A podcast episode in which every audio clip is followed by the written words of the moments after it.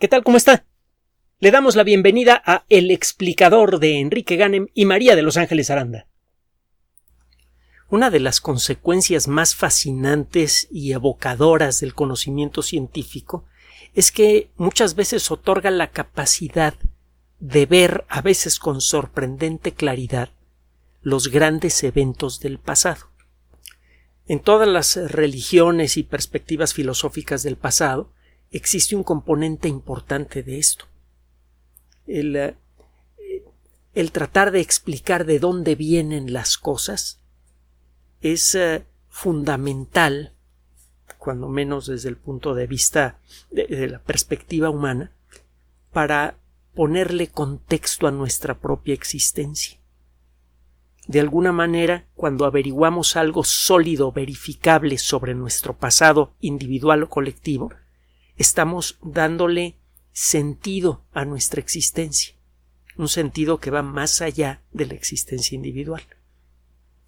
Esto lo hemos discutido en otras ocasiones y es un elemento central en el funcionamiento de todas las sociedades, y es por eso que la ciencia frecuentemente ha provocado sin proponérselo cambios importantes en estas perspectivas, al revelar aspectos verificables de nuestro pasado colectivo, que prácticamente ninguna sociedad llegó a imaginar, cuando menos eh, con, con el detalle que revela la ciencia. El origen de la Tierra en muchas eh, en las perspectivas de muchas civilizaciones se confunde con el origen mismo de todas las cosas, el origen del universo. Por mucho tiempo pensamos que la Tierra era un lugar diferente al resto del cielo y fue una sorpresa mayúscula encontrar primero gracias a Copérnico y luego gracias a Newton y a todos los demás eh, eh, eh, grandes iniciadores de la ciencia de aquella época que la Tierra es el cielo también. El explorar la historia profunda de la Tierra no solamente nos ayuda a crear una perspectiva más sólida más profunda, mejor basada de lo que somos. También de alguna manera ayuda a explorar aspectos aún más profundos de, de nuestra propia individualidad, por ejemplo, de qué estamos hechos usted y yo, de dónde viene el material que ahora puedo sentir en mis brazos, el material que le da forma a mi cuerpo y a mis pensamientos. ¿De dónde vengo yo? O cuando menos el material que me integre. Si se pone usted a pensar con cuidado en esto, verá que verá por qué la geología, la paleontología y otras disciplinas que estudian el pasado de manera sistemática son tan apasionantes. Tiene tiempo que sabemos en términos generales cómo se forman los planetas. Sabemos desde hace ya más de dos siglos, que la fuerza gravitatoria del joven Sol le dio forma espiral a la nube de gas y polvo de la que se estaba integrando. Alrededor del Sol se formó un disco de polvo y gas, y de ese disco de polvo y gas comenzaron a aparecer los planetas. Vea usted la teoría de, de Jeans, se escribe J-E-A-N-S, basada precisamente en la teoría de Newton. Desde entonces tenemos una idea razonable de que el sistema solar se formó por la condensación de nubes y gas y polvo. En la actualidad tenemos muchas confirmaciones. Por ejemplo, estas nubes de gas y polvo de donde se condensan estrellas se pueden ver incluso con telescopios de aficionados.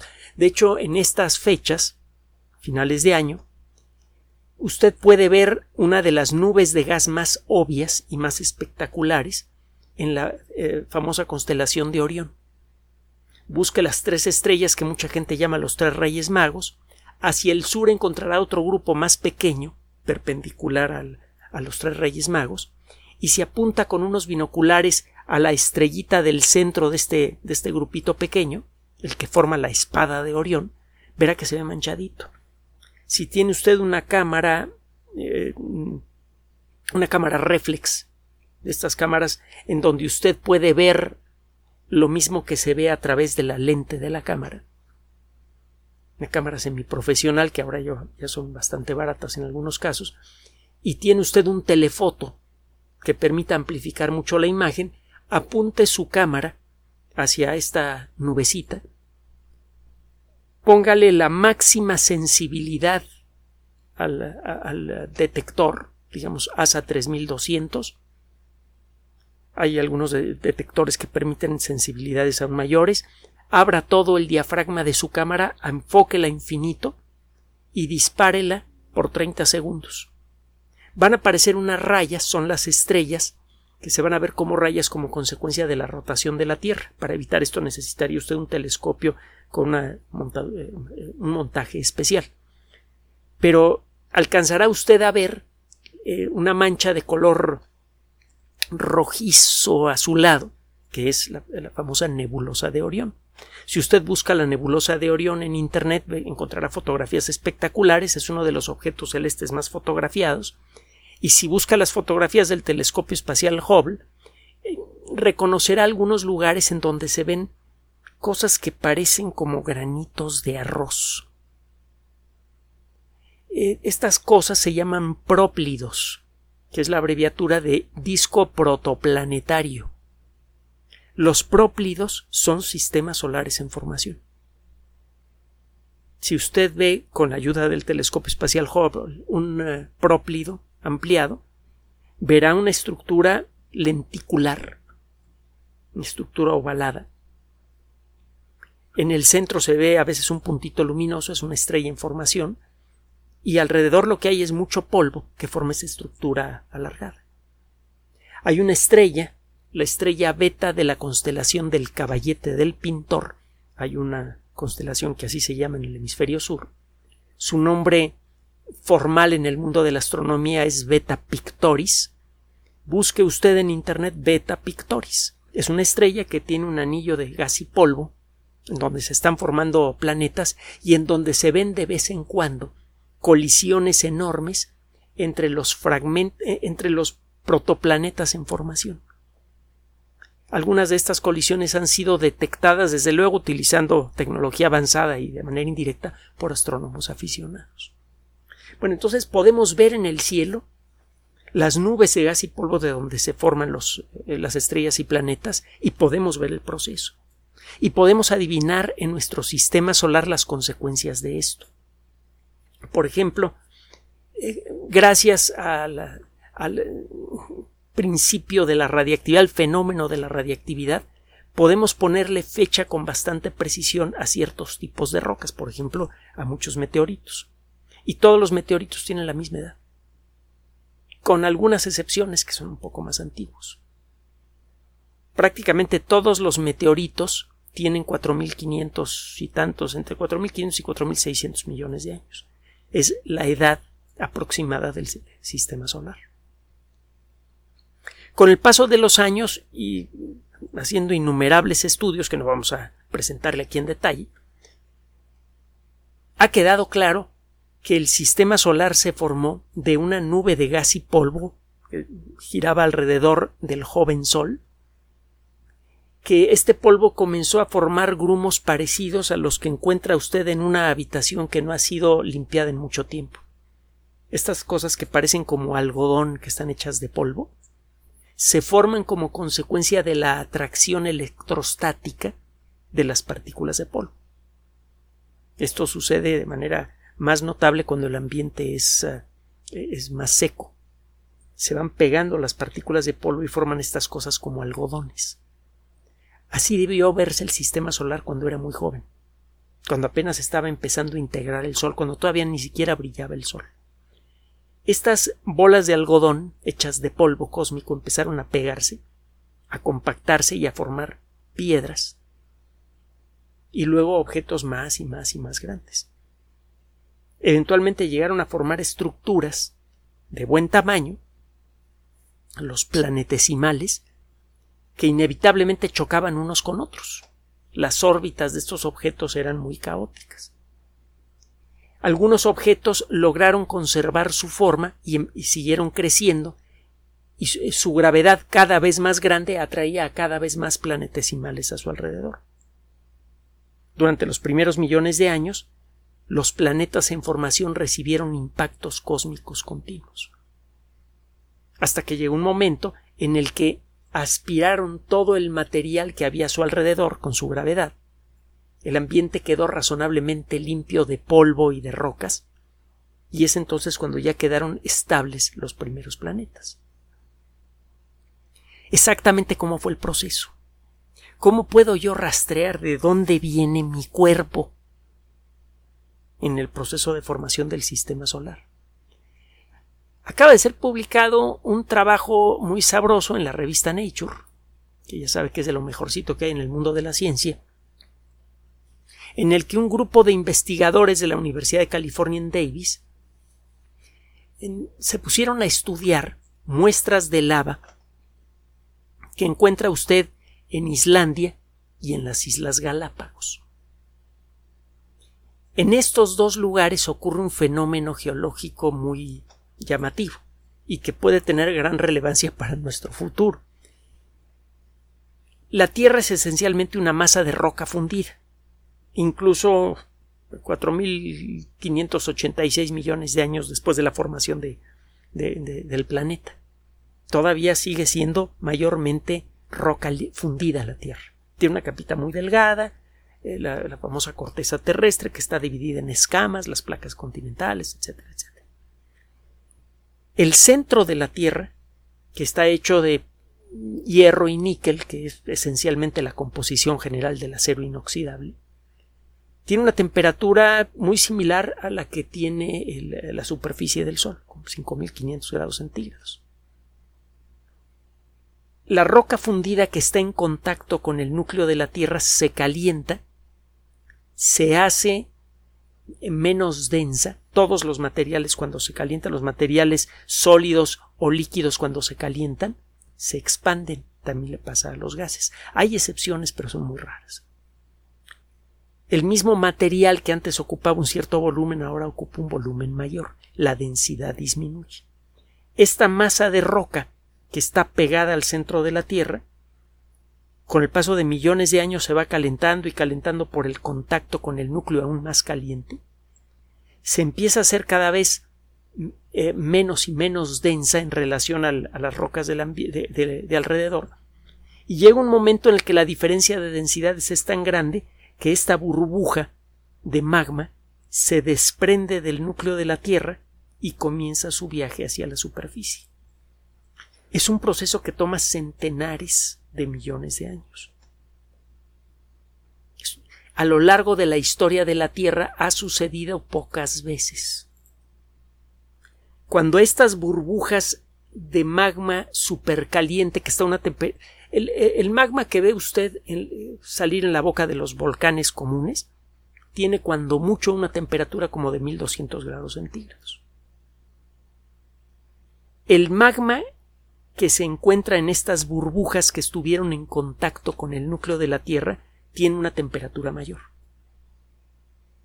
Esta masa de magma más caliente de lo, del promedio viaja lentamente hasta la superficie de la Tierra y al final acaba chocando con la parte de abajo de las placas continentales. Si en algún lugar de estas placas hay un punto de debilidad, el empuje de esa lentísima pero imparable masa de roca fundida que viene del centro de la Tierra y su enorme temperatura pueden llegar a producir grietas en la corteza terrestre y por ahí empieza a salir lava excepcionalmente caliente. A este tipo de, a esta condición se le llama la condición de punto caliente. Si usted de la superficie de la Tierra, imaginando que puede usted remover el agua de los océanos, si usted mira a la corteza terrestre con un sensor infrarrojo, vería, figurativamente hablando, manchas de calor.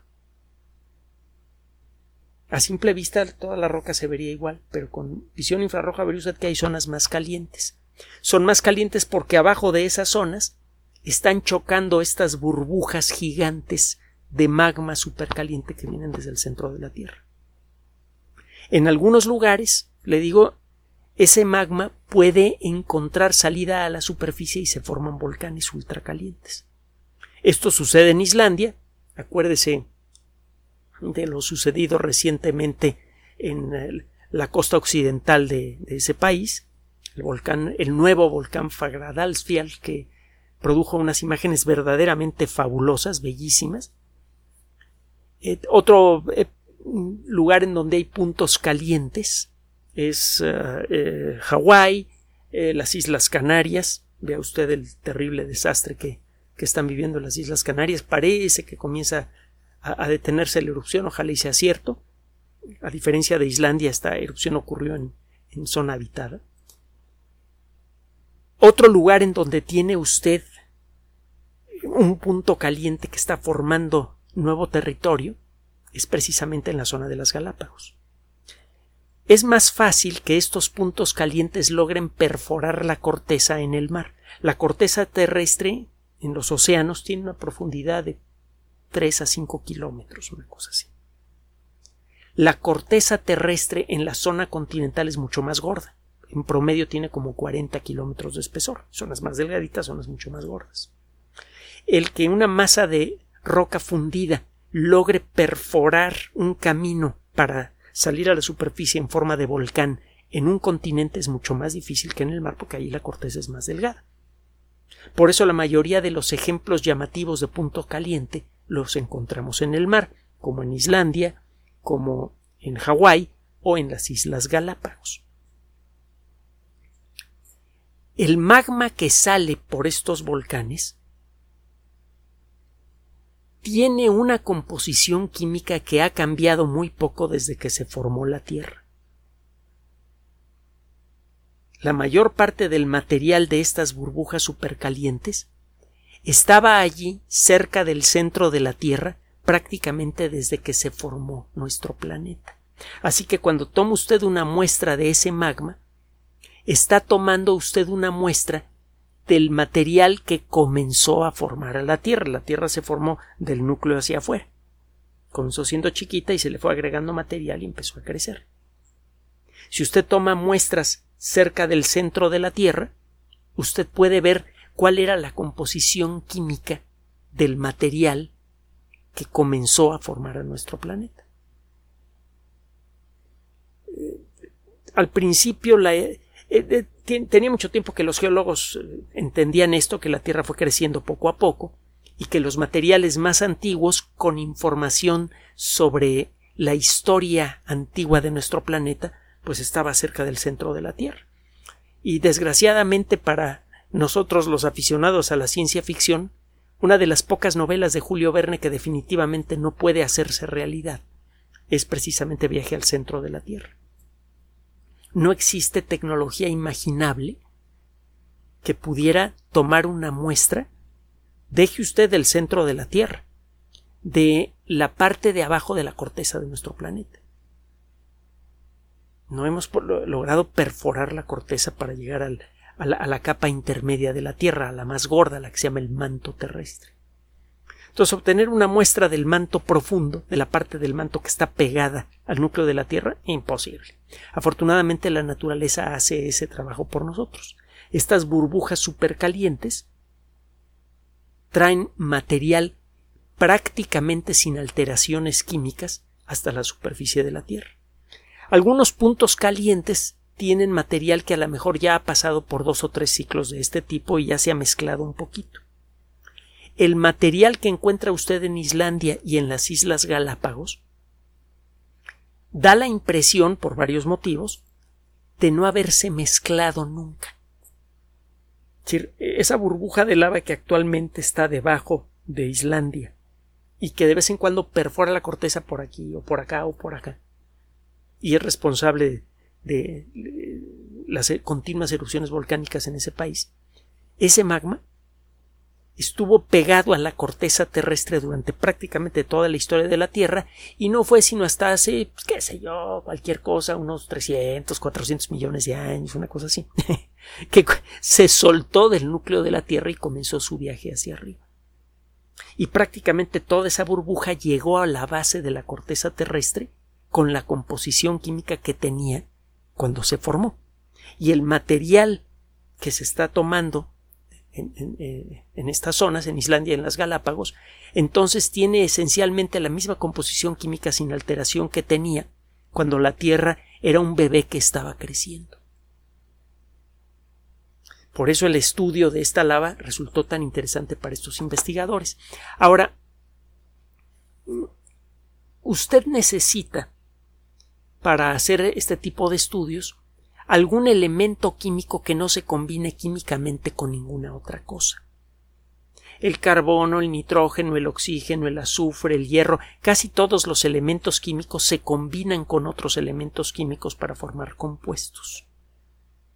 Mucha de la información interesante que pudiera tener ese magma se va alterando poco a poco según las moléculas que hay en ese magma se van combinando unas con otras. Si usted quiere saber exactamente qué composición tenían los materiales que formaron a la Tierra primitiva, eh, ese magma no le sirve. Porque a lo largo de miles de millones de años, las moléculas que hay en esa masa de magma se han combinado unas con otras. Pero puede usted extraer información útil de los pocos elementos químicos que no se combinan. Hay un grupo de elementos químicos que se llaman los gases nobles porque no se combinan con nada. Para ellos el resto de los elementos químicos son la chusma. Y es más, se sienten tan pipiris nice que ni siquiera se combinan entre ellos. Tiene usted al helio, al argón, al xenón, con X xenón, al criptón. Esos elementos químicos nunca se combinarán con, eh, con otros elementos químicos, cuando menos en las condiciones que existen en la Tierra. Hay un detalle más, un último detalle más. Prácticamente en todos los casos de la tabla periódica encuentra usted distintas presentaciones del mismo elemento químico, distintos isótopos. La única diferencia entre un isótopo y otro del oxígeno es el número de partículas sin carga eléctrica que hay en el núcleo del átomo. Recuerde que lo que le da identidad a un átomo es el número de partículas con carga eléctrica positiva, el número de protones en el núcleo.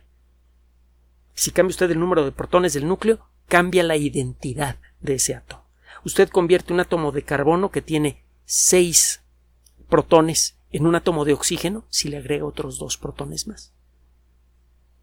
Ahora, si usted toma un átomo de carbono que tiene seis partículas positivas y seis neutras, tiene 12 partículas en total, y le agrega otra partícula neutra, el resultado sigue siendo un átomo de carbono, pero un poquito más pesado que el otro, el carbono 13. Lo mismo pasa con elementos químicos que pertenecen a la familia de los gases nobles. El criptón, por ejemplo, el criptón es un elemento químico que tiene varios isótopos. Hay dos en particular, el criptón 78 y el criptón 80, que son especialmente interesantes para el estudio que hicieron estos investigadores. Resulta que cuando esta masa de magma viene viajando hacia la superficie de la Tierra, comienza a enfriarse un poquito. Cuando por fin ese magma choca contra la base de la corteza terrestre y logra encontrar un hueco por donde salir, ese magma sale a la superficie en forma de roca fundida que se enfría rápidamente. Al enfriarse rápidamente, se forman burbujitas y cristales que atrapan al criptón 78 y al criptón 80. Si usted mide la proporción de, de estos dos isótopos del criptón, va a encontrar siempre el mismo valor aquí en la Tierra, cuando menos en rocas que vienen de estos puntos calientes. Significa que el material que formó a la parte de eh, eh, a la parte de la Tierra que está pegada a lo que ahora es el núcleo, se hizo prácticamente del mismo material. Todo el, eh, todo lo que es la parte interna de la Tierra se formó de la misma fuente. Si la Tierra hubiera tomado material que venía de distintas regiones de la nube que formó el sistema solar, lo más probable es que cada región hubiera tenido una proporción diferente de estos elementos químicos. Y ahora viene lo interesante. Si usted compara la proporción de Krypton 78 a Krypton 80 de las rocas que sabemos que vienen del, del fondo de la Tierra, las que fueron tomadas de las Galápagos y de Islandia, con ah, los meteoritos ricos en carbono que se conocen como condritas carbonosas, encuentra que el resultado es esencialmente el mismo. Las condritas carbonosas son meteoritos que son más viejos que el sistema solar, un poco más viejos. Estos meteoritos comenzaron a formarse cuando una región de una nube de gas y polvo comenzó a enfriarse más de lo normal. Lo primero que ocurrió es que se comenzaron a condensar grumitos que formaron a estos meteoritos. Tiempo después, esta zona en donde estaba ocurriendo este enfriamiento comenzó a colapsar por su propia gravedad y de allí se formó el Sol y el sistema solar. Eso es lo que dice la teoría. Y la teoría dice, bueno, si esto es cierto, entonces los primeros materiales sólidos que había disponibles para empezar a formar a los planetas eran precisamente las estos meteoritos que se formaron primero, las condritas carbonosas. Si eso es cierto, deberíamos encontrar alguna huella química en las rocas que vienen cerca del centro de la Tierra que sea igual a la misma huella química en las condritas carbonosas y esa huella química es precisamente el criptón.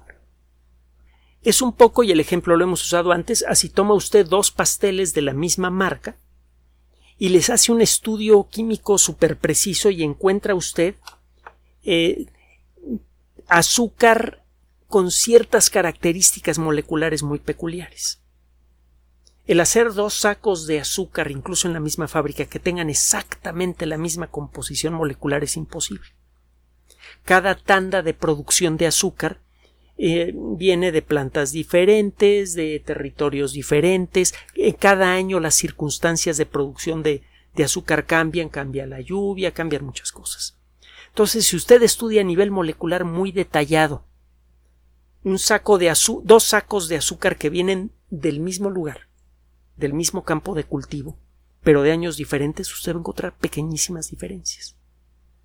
Si tiene usted dos pasteles, les extrae muestras de azúcar y las somete a estos análisis ultra precisos y las encuentra idénticas, eso significa que esos dos pasteles fueron fabricados con azúcar que venía del mismo costal. Entonces, usted podría de esa manera decidir si tiene usted pasteles que vienen de distintas eh, de distintos eh, establecimientos de la misma cadena, todos los pasteles en principio se ven iguales, usted podría decir, mira, estos dos pasteles vienen de esa tienda, con gran exactitud. Bueno, eso es lo que está pasando con el Krypton 78 y el Krypton 80. Si las proporciones de estos elementos químicos que no se mezclan con otra cosa y que por lo tanto no pueden ser alteradas con el paso de millones de años. Si las proporciones de estos elementos químicos son iguales en el centro, cerca del centro de la Tierra, y en ciertos meteoritos, eso significa que el material que está cerca del centro de la Tierra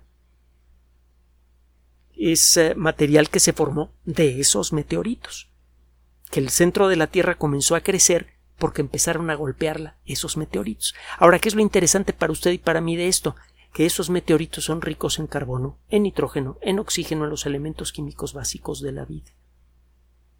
Este trabajo acaba de demostrar que muy probablemente todos los elementos químicos básicos para la vida que hay ahora en la Tierra llegaron a nuestro planeta mientras el planeta se estaba formando. Es exactamente la idea opuesta a la que se tenía hasta hace poco se creía que los materiales básicos de la vida llegaron a nuestro, planeta en forma de cometas cuando la Tierra ya se había formado. Parece que no, parece que los elementos químicos fundamentales para la biología comenzaron a integrarse en nuestro planeta desde el principio y eso cambia un poco nuestra perspectiva de cómo se formó la Tierra. Y también cambia nuestra perspectiva sobre cómo fue la evolución química previa al nacimiento de la vida y cambia un montón de cosas. El caso es que cuando usted toma una muestra de roca que parece no no tener ningún interés especial, un pedazo de roca que encuentra usted en las Galápagos o que encuentra usted en Islandia, que se ve igual a las rocas volcánicas que probablemente puede encontrar aquí en el sur de la Ciudad de México, si usted las contempla con el conocimiento, con los ojos del conocimiento, usted puede adivinar en esas rocas evidencia directa de su propio pasado. De una manera muy real, física, tangible, este trabajo está revelando una profunda conexión entre el material que forma a nuestros cuerpos, a nuestro cerebro y que permite la existencia de nuestros pensamientos con el remoto corazón candente de nuestro planeta.